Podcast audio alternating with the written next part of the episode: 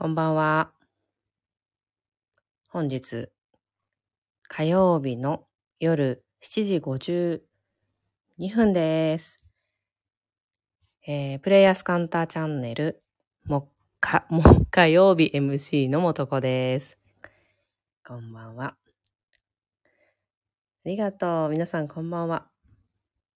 さて、だいぶ陽気は秋めいてきましたが、皆さんどうですか？秋感じてます？私は、まあ、虫の鳴き声とか、雲の様子とか、ももちろんなんですけれども、この日差しのエネルギーの変わり目みたいなものを数日前に感じて、お深まったなーって、すごく四季って素敵だなーとか思いながら、えーお散歩をしました。感じてます。空気が秋。そっか、北海道もね。北海道もうそろそろ雪ですか？早いかな、まだ。あの、私今ここ神奈川県でおしゃべりしてますけれども、えーっと、昔私たちが子供だった時代って9月に運動会なかったですか？なんかね、今の子供たちってね、5月にあるんですよ。まだ9月の学校もあると思うんだけど、5月のゴールデンウィーク明けたら、もうすぐさま運動会の練習急ピッチでやって、5月末にやるみたいなのが早い、あの、なので、だから、今時の子に言って、こ、あの、あと20年した時にこの話しても通じないだろうなと思うんだけど、私たちが子供の時の思い出って、うん、運動会といえば、うん、ちょっと秋めいて、めっちゃ暑くはないんだけど、なんか日差し、じりじりしねみたいなやつです。でね、あの、日差しの、うんと、強さというのか、何なのか、アイルベーダーでは、一番この季節が、こう、日差しにやられる時期と考えているんですよね。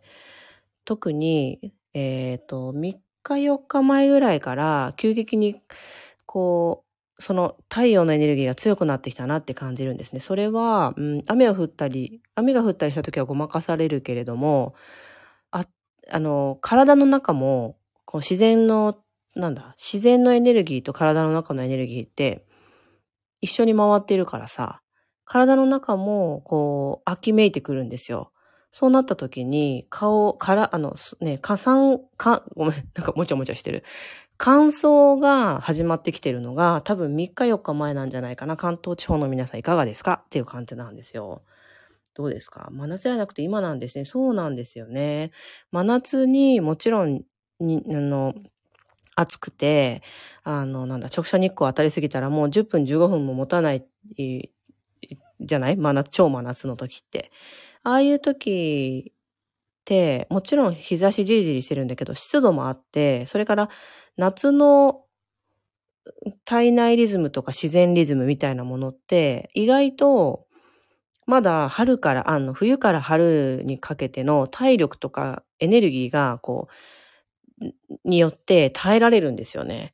だけど、この夏を終えた、まだもうちょっと消耗しましたけど、私たちっていう、あの、状態、自然も体もね。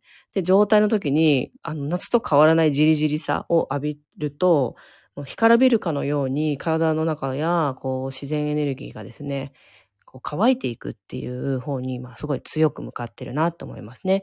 もちろん自然の摂理だから乾いていくってことは、うんと食物に、植物に対してもとっても神秘的で必要な行為だし、素晴らしい行為なんですけどね。この乾燥してきた、あ、乾燥してきました。でしょ？乾燥してきてから、私たちって体の中がね、本領を発揮し始めるんですよ、なぜか。よし、乾燥が来たぞ。潤せーって感じで、あの、体の中がですね、貯蔵をし始めるんですね。それが大体お芋とか栗とかが超うまいんじゃね？ってなり始めるあの頃です。そろそろ来始めますね。そろそろと、そろそろムクムクと食欲が湧き始める。今ちょっと体力が落ちて、なんか、バテてます私っていうピークである人もいるだろうし、先週ぐらいからムクムクしてきてる人もいるでしょうね。皆さんいかがですか？心もちょっと乾きがち。うん、そうだよね。あ、そうそう、来てるでしょ？う食欲爆発してきてるはずですよ。あの、早い人はもうしてるはず。ちょっとのんびりな人でも、あと数日ぐらいすると、おやおやおや？おやおやご飯が美味しいぞっていう風になっていくのです。はい。いかがお過ごしでしょうか？私ね、えっとね、最近、なんか最近雑談で終わっちゃいそうだけど、最近、うんとね、針によく通ってます。鍼灸。でね、えっと、パーソナルトレーニングにも行ってるって前言ってたんですけど、そのパーソナルトレーニングのジムがですね、鍼灸院がやって経営しているところなんですね。で、私、すごい針にこう、怖さがあったんだけど、で、とはいえたまに好きで行ってたんだけど、あの、その先生が私をほら、運動しながら、体の癖とか、いろいろこう、何十年もかけてや、あの、溜まってきた体の中のなんだ、歪みみたいなものをすごく、すごくなんだろ、く、汲み取るように理解してくださって、これは、この意思疎通味は気持ちいいぞと思って、その人の針であれば受けてみたいと思って受けてみたんですよね。そしたら案の定、あの、ものすごい最高なんですよ。あの、あの、どれぐらい響かせるかとか、ど、どんな風に硬いから、なん、なんかこう、どういうプロセスでやっていこうかとか、最初腰から行きましょう。それで何回かやってから首に行きましょう。みたいなプログラムの組み方や、まあもうすべてはこう、針をこう、ツンツンって刺す時のセンスだと思うんですけど、それが最高ででしてね、私は、えっと、体を今、ここ半年ぐらいかな、えー、スポーツというか、こう、体力づくりというか、体の改善をやりながら、体のメンテナンスもちょっと深めております。うん、消化力が上がったと思ったけど、まだ夏の疲れがあるかも。だから微妙、微妙な感じ。うんうん。ありがとうございます。そうだよね。なんかその辺行ったり来たりしてると思いますね。思っなんかムクムク来てんだけど思ったより食べれないみたいな感じがナウなんじゃないでしょうかね。うん。ここから、えっ、ー、と、ちなみにですけど、えー、当時に向けてですね、私たちは体力も気力もムクムクとマシマシになっていく時期です。だから一年の中で最もご飯を美味しく食べれる時期だし、そして体の中は蓄えたいっていう本能を、えー、むき出しにしてきますので、えっ、ー、と、美味しいと思うし、消化力も上がるっていうね。えー、ご飯が一番楽しい時期だよね。うん。そうなんです。だから、クリスマス前ぐらいまでが本当は、ムクムクしててほしい時なんだけど、私たちクリスマスとかを忘年会とか盛り上がるじゃん？だから、それが終わった1月くらいまでは、この食を楽しんで、春に向けてまたそこからデトックスを少しするシフトしていきましょうか？っていうのが、まあ、あの、一年を通して私のあれを聞いてくださってる方はね、なんとなくもう察してきてると思いますけど、そんなリズムになってます。うん。あ、そうだよね。タイトル回収的な？病、私なんてやったっけ？ちょ、ちょっと、あ、タイトルが見えないんだけど、誰か教えて。あのね、チューズで元子、病気側までしか見れないの。なんて書いてありますか？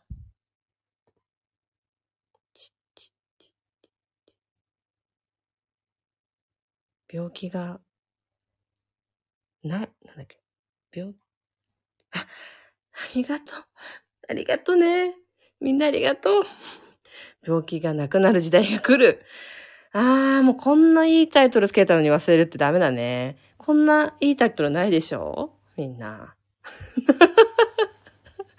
こんないいタイトルないわよ。もう一回もう3回も4回も言っちゃったわよ。はい。病気がなくなる時代が来る。びっくりマーク。はい。はい。それをタイトルに今日はおしゃべりしたいと思ったんだった。ありがとう。毎週の流れ。ありが、みんなありがとうね。寄り添ってくれて。タイトルに引き寄せられました。そうか、ありがとう。うん。じゃあちょっと話したいと思います。えっ、ー、と、私は病気がなくなる時代が来るって確信してるんですね。私たちが、こう、自分の人生において、えー、地球人としてね、あの、この世の中を生きるにあたり、問題って実は3種類しかないんです。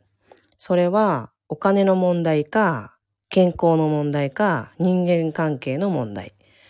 この3種類しか、にあの人間をやってた、やってる時に起こる問題ってないんですよ。で、えっ、ー、と、私の、私がいつも日頃ね、セッションとか、うんと、マインドに関するクラスとかをやっている中で、いつもこれは話すことなんですけれども、自分の人生の中に問題が作りたかったら、お金の問題か、病気というか健康の問題か、人間関係の問題かね、こうメニュー一覧表があってね、そこから選べるようになってるの。えら、なんか質、なんかそれ、渦中にいる方いたら申し訳ないんだけど、選べるんですよ。私自身も含めてね。そのメニューから選んで、ちょっとどの問題を使って人生やっかな、学ぼうかな、みたいな感じで選べるようになってるんですよ。で、この、でもさ、病気も、うん、健康じゃないということも、お金の問題があることも、人間関係に問題があることも、これ問題じゃないですか。なんかすごくネガティブなことを、ネガティブな出来事を使って自分自身の人生をこう学んでいくっていうことをしたいときに、何らかの問題をね、私たちがこう自分の課題にね、あなんだろう、人生に引き寄せるわけですけど、で、もう私が何なんで病気がなくなる時代が来るって確信してるかっていうと、あの、かなり今急ピッチで私たちがネガティブなことから学ぶっていうやり方をやめようとしているっていう兆候をすごく見るんですね。だから、えっ、ー、と、えっ、ー、と、病気がなくなる時代は来るっていうね、そういう確信を持って今ちょっと話をしてみてるんですよ。うん。病気をわざわざ作らなくても学べる。学ぶっていうのは勉強するというかそういうことじゃなくて、自分の中の人生が本当はどういう自分でいたいのか、どういう気持ちでいたいのか、どういうあり方でいたいのかっていうことを確認したくて、または気づきたくてネガティブな問題を作るのを人間はこうメニュー一覧からね選ぶの好きなんですけれど、でもまあそういう時代長かったのね。まあ何千年かは少なくともやってるんだけれど、私たちが今このなんか風の時代っていうのを通してこう何百年と続いてきたこういろんなルーティンを通してもういい加減いいんじゃない？ちょっとこう私たちネガティブなことから学ぶのやめてっていいんじゃない？っていうなんかこう最終段階に入ってるっていう感じがすごく強くするんですよね。うん。若い子たちからはそんなバイブス感じるかも。うん、ほんとそうなんだよね。ほんとそう。もちろん、若い子でも、例えば、小、なんだ、生まれつきの、なんか、例えば、喘息とか、アレルギーとか、いろいろ不調を抱える、たりとかね、してる子もいるんだけれど、全体として若い子たちから、そんなに難しいことを選ばなくてよくね、みたいな、バイブレーション、本当によく感じますね。強く感じますね。私たちすごい難しくしてたんだよね、人生をね。っていうことをすごく感じます。うん。だから、そうだな。じゃあいつ頃だろうって思った時に、なんかね、あの、兆候が、兆候が見え始めてはいるんだけど、こう、まざまざと見えてくるのは、なんか7年後ぐらいなんじゃないかなって私思ってて、あの、こう感じる人は感じれてるっていう、本当に水面下で感じれてるよねっていうのが多分今で、もう少しするとすごく顕著になってくる。それも顕著のなりか、になる感じも、最初は、なんかテクノロジーとかさ、例えばもう癌が治せる何かができましたとかさ、えっ、ー、と、まさかのこの難治性の、またはもう治らないとされている、治療法が知らないと、わからないとされている病気の特効薬ができましたとか、または認可されましたみたいな、そういうことからパパパパンと起き始めると思うんですよね。なんでそういうことから順番に起きるかっていうと、私たちって集合意識っていうさ、みんなで共有している意識の中で、常識とか現実っていうののこう大枠を作っているんですよ。だから、例えば糖尿病って治らない病気だよねっていう、この、うん、事実って、あえて事実っていう言い方をするけども、この事実ってやつは私たちみんなで作り上げてる事実なんですよ。だから、私たちのこうパラダイム、全体のパラダイム、価値観が、こう、アップデートしていくときって、何らかのこう展開が必要なのね。そういう時に、え、マジ？癌治っていいの？え、マジ？糖尿病をあっという間に治っていいの？え、虫刺され治すみたいに、え、そんな風に簡単に治っていいの？っっていう風に、例えば寿命を伸ばすことができるなんとかとか、そういうのちょちょちょいちょい出てきてるじゃないですか。みたいに、私たちの集合意識が、から、あれ、治ってもいいんじゃね？っていう難しいと思ってたものたちが簡単に見えてくるっていうことの展開が科学などを通して起こるんだろうなって思ってて、そこから始まっていく感じがします。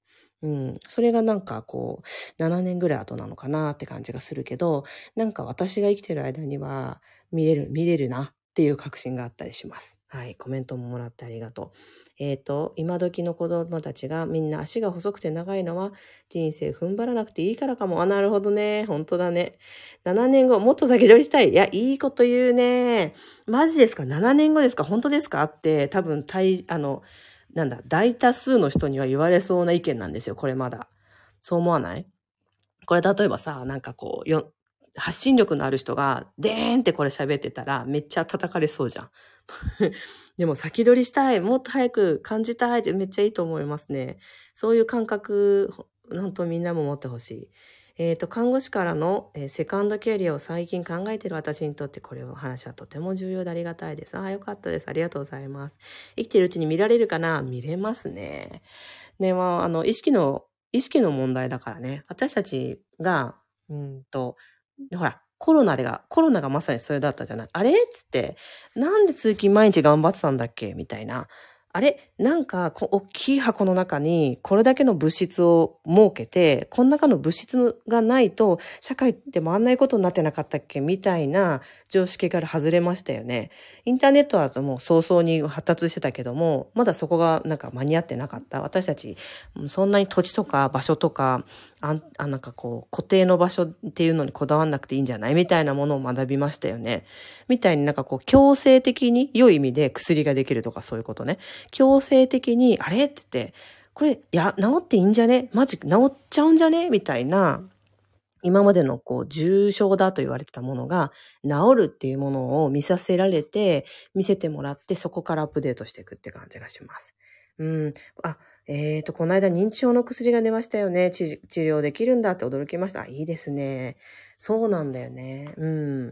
で、例えばさ、なんかまあこれは本当に聞く人が聞いたらただの奇跡でしょっていう風に聞こえるかもしれないんだけれども、うんと、マインドが変わるだけで、その人が人生に選ぶことを変えられるんだとするならば、私がさせていただいているようなマインドのセッション、他の方もね、しているような、マインドパラダイムが変わった時に、病気が治っていくっていうのも、私もなんかこう、いくつか見てたこと見てきてるんですよね。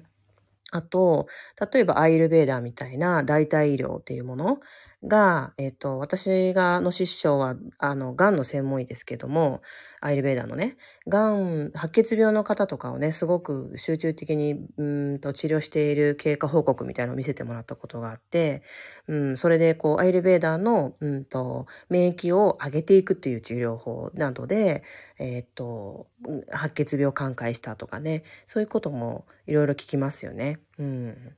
だから、こう、新しい新薬が西洋医学とかテクノロジーのおかげで発展していき、私たちのパラダイムが変わっていくと同時に、ああ、代替医療とかでも、もうちょっと免疫上げていこうよ。代替医療が見直されて、改改めて見直されていく。免疫力を上げていこう。免疫力を上げていくってね、あの、話がずれるようで合ってるんだけど、免疫力って、うんとね、なんかね、豊かさとか美しさっていうバイブレーションとすごく似てるんですよ。だから、えっ、ー、と、自分が愛されてないとか、美しくないとか、豊かではない、例えば貧乏だとか、孤独だ、乏しいとかね、そういうバイブレーションを自分の人生にこう、とか思考にたくさん持っていると、免疫力はやっぱり落ちるのね。だから、免疫力を上げていくっていうアイルベーダーとか、その他代替医療的な療法って、自分に対する豊かさとか、美しさっていうバイブレーションを自分に与えるのと同じなんですよね。そう。なので、だからそういう代替療法もまた改めての改めて見直されて、こう自分自身をこう、うんと、自分でちゃんと操縦していくっていう人たちがさらに深まっていくんじゃないかなと思って、えー、めっちゃ楽しみにしている次第です。だから私たちや、私や私の界隈の人にはもう病気ない、病気ない時代来るよっていうのをちょっとお知らせして、え、そうだよね、だよねっていう、あの、意識で、こう、みんなでやっていこうぜっていう気持ちで 配信しました。うん、マインドが大切だって最近体感しています。あれ、うん、そうだよね。ほんとそう、ほんとそう。笑うと免疫がアップすると言いますね。本当にそうで、あの、抗酸化物質っていうのかな？体がこう、酸、あごめんね。体が酸化していくっていうと、あ酸化というと老化じゃないですか。あの、笑うとね、あの、抗酸化物質が出るんですって。だから、いいよね。うん。もちろん手当てとかさ、自分で手に、手にね、手で自分を撫でてあげてめでる。これでも抗酸化物質が出るんですって。うん。ね。日本ももっと代替医療と現代医療が良いバランスやハーモニーになればいいなと思います。うん、本当だね。本当ですよね。そう。なので、えっと、皆さんの世界には自分のね、自分の世界線には代替量が、えっ、ー、と、うまくバランスされてあるといいなって私も思います。はい。というわけで、今日の配信は、なんか前半何喋ったかもう忘れちゃったけど、病気がなく、ない時代が来るびっくりマークっていうテーマでお話をしてみました。今日もお聴きくださりありがとうございました。あら、今日は一段と慈愛に満ちたお声でした。ありがとうございます。あら、よかったわ。ありがとうございます。